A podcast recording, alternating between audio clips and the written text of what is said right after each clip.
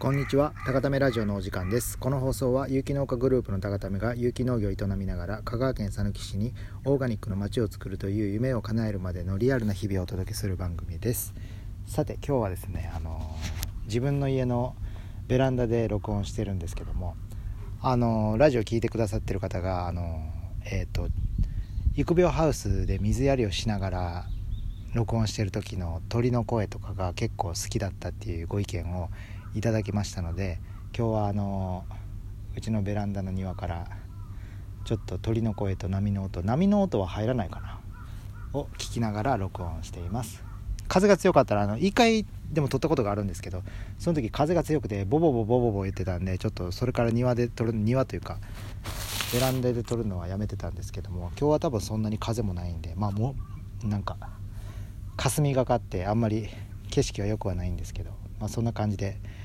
録音してます。最近はですねこの間結構一日中雨が降った時に海沿いの海沿いの道を通って僕畑までいつも行ってるんですけどそこにすごいもう岩石巨大巨大岩石がちょっと落ちてきてて、まあ、山から多分崩れ落ちてきたんですけど結構大きかったですね。どれぐらいだろう？人が当たったら死ぬぐらいのレベルの。直径1.5メートルぐらいの岩が落ちててもうそれを撤去撤去はしてるんですけども多分崩れたとこを補修するためにもうそこが通行止めになってすごい結構迂回してから畑に行くんでちょっと距離が遠いなって感じですね。はい。あとはですねお知らせまあお知らせっていうわけではないんですけど今日、えーと、今年のね春のじゃがいも初めてタタラッチが、えー、試し掘りしてきましてえー、みんなで味見をしました。はい。えっ、ー、とまああやさんもちょっと用事でいなかったんですけども、えー、まずあのインカの目覚めという品種。ちょっと普通のものよりも小ぶりなのかな？小ぶりで黄色い黄色い感じの肉？肉？肉？黄色い感じの身？身というか見た目黄色い感じでえっ、ー、と栗っぽい香りがするのが特徴の、まあ、美味しいじゃがいもなんですけど毎年このインカの目覚めが割と早く、えー、葉っぱが枯れ始めてちょっと枯れてからじゃがいも収穫するんですね、はい、葉っぱが枯れ始めていい具合になったら取るんですけどあんまり早く取りすぎると結構ね何て言うんですかねちょっとアクが残った感じでこうミャーってなるんですけど、はい、それがどうかなと思ってさほどなかったんでまあこれはね、出荷してもいいだろうということで、えー、来週から、えー、個人のお野菜セットからちょっとスタートしていこうかなと思っております、えー、今ねお野菜セットを取ってくださってる方豆ばっかりだなと思ってるかもしれないんですけど豆もね、えもうすぐねもうピークを終わった頃で、えねそら豆グリーンピース絹さやスナップエンドウと、えそら豆もね3種類ぐらいありますしグリーンピースも2種類ぐらいあってまあ、結構ね豆豆豆豆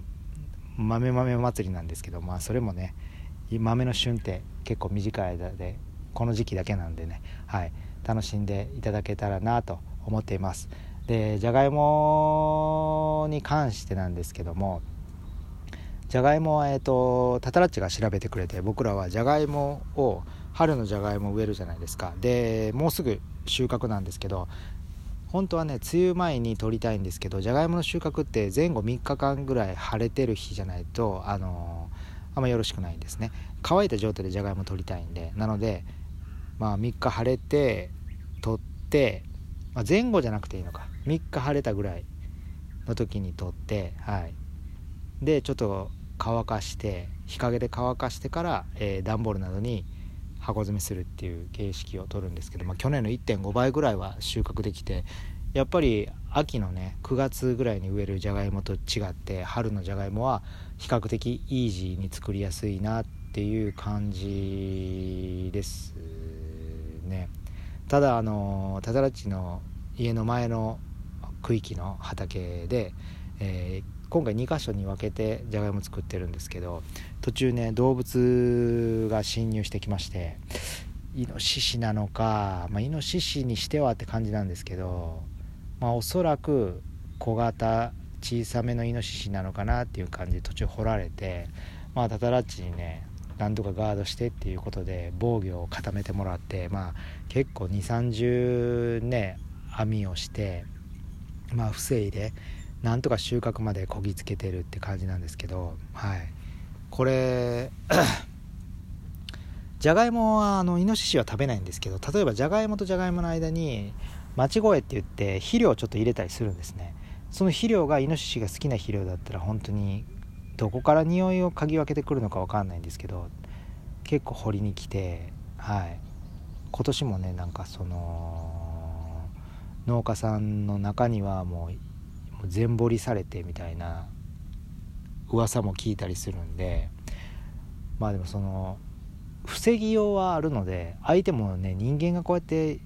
その知能を使って掘ってくるわけじゃないんでどちらかというと本能で探して掘ってくるのでいくらでもやり方があるんですけどやっぱりその地域によっては必ずイノシシが来る地域もありますしそこら辺はねそのイノシシを憎んでも全く仕方がないのでそこはね知恵を知恵とその手間をね惜しまずに防ぐ努力をすれば防げる収穫までたどり着けるのではい。まあまあそこの辺りはやっぱりまあこれも経営経営というか、まあ、農家としての力量になってくるのかなと思います。はい。過去僕もねいろんな農家さんとの関わりがある中でそのね一夜にしてさつまいも全部掘られたとか えね、そういうのを聞いたり、まあ、見たりしてきましたけどじゃあそれを見てわあ大変だな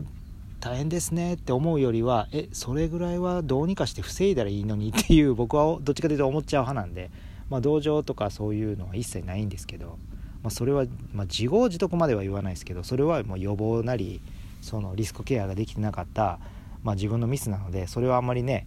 周りの人に言うのもね、まあ、僕は結構掘られたら掘られちゃいましたって面白おかしくね SNS に載せたりするんですけどうわ掘られてもう参りましたとか言ってるなんかすごい落ち込んでる人見てたらいや落ち込むな落ち込むも何もでちょっと思っちゃったりもするんですけどね、まあ、そんなこんなで春のじゃがいもがスタートしたのとあとはちょっと春の人参とかね。あとごぼう。ごぼうはあんまり量作ってないんでこれもあのあと人参も春の人参しか作ってないんでお野菜セットにちょびって入るぐらいしか多分出荷できないんですけどちょっとね夏前に夏のナスとかあの今植えてるんですけど、まあ、植えてるんですけどというかタタラッチが植えてくタタラッチたちチームタタラが植えてくれてるんですけども、まあ、その辺りが収穫が始まる前にはえっとですねちょっと梅雨時期のズッキーニですとか、えー、春のじゃがいも新じゃが、えー、春人参とかがねちょっとずつ取れ始めてるんで、まあ、その辺り豆が終わったら今度じゃがいもが来てっていうこの何て言うんですかね高ためのお野菜で、えー、お野菜の旬をね楽しんでいただけたらとねちょっと思ったりもしています。あとですねあのー、まあ SNS では僕アップしてるんですけど本家の方にシロアリが出ましてこれがある日羽アリがバーッと飛んでそこで今はなんかなんか張って塞いでるんですけど、まあ、シロアリかもしれないということで業者さんに見てもらって1つの業者さんは26万だったのかな。まあまあ高いですよね。まあ5年間はいけますせみたいな感じの26万円で、えーと、それは知り合いの紹介で、えーと、見てもらったんですけど。でもう一本のもう一本もちょっとネットで見てここかけてみてくださいみたいな感じで言ってそこが33万かな。どっちも税込みなんですけど。さらに高いやんと思いながら。で後者の33万の方は今日見積もりに来てもらって、えー、なんか台所下のみで後の床の下は一応防予防ということでやって外回りは、えー、サービスで散布させていただきますみたいな感じだったんですけど、まあ、ちゃんと見てくれたんですね。でも前者の26万の方は多分ねあんま何も見てないっぽいんですね。まあこれ確認してないんですけど。これね値段が逆転だったら確実にねちゃんと見て台所のみでしたとかっていう方にお願いするんですけどなんか、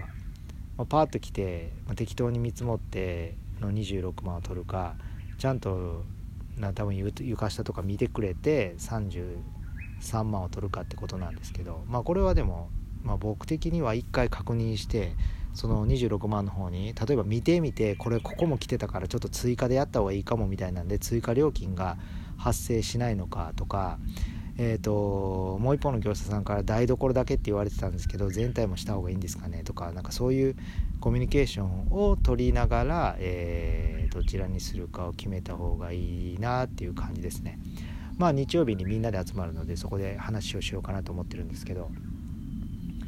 まあ何て言うんですかね。あいみつを取って安い方を選ぶというよりも、えーと、一つの業者を聞くだけでは、えー、ね、その人の言うことが本当かどうかもわからないので、まあ、そこはねその値段交渉とをするというよりも、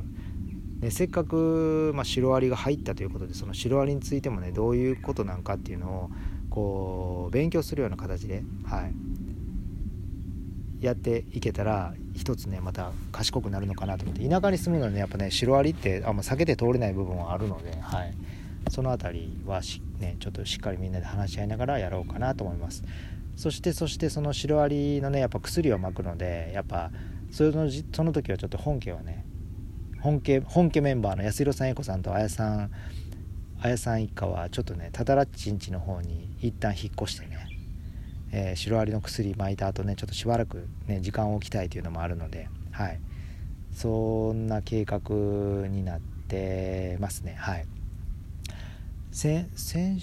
今週か。今週あのこのラジオでもおなじみのあのよっちゃんも初めて畑作業遊びに来てくれて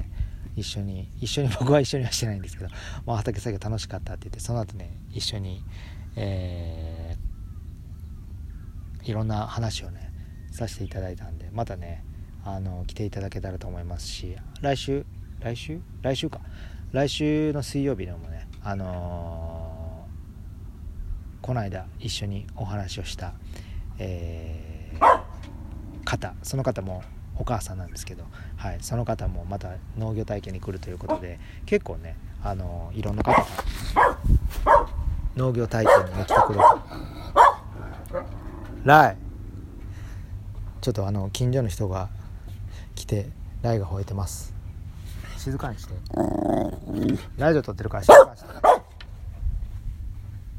まあまあそんなこんなでね今日はえっ、ー、と水利組合長とえー、定例の、えー、お食事会なんで、はい、ちょっとねその前にラジオを収録しておこうかなと思って撮りました。あとは特にはないのでまあ今日はこの辺にしておこうと思います、えー、それでは、え皆様、えー、美味しい晩ご飯食べてゆっくり、えー、素敵な夜をお過ごしください。高田目の小泉でした。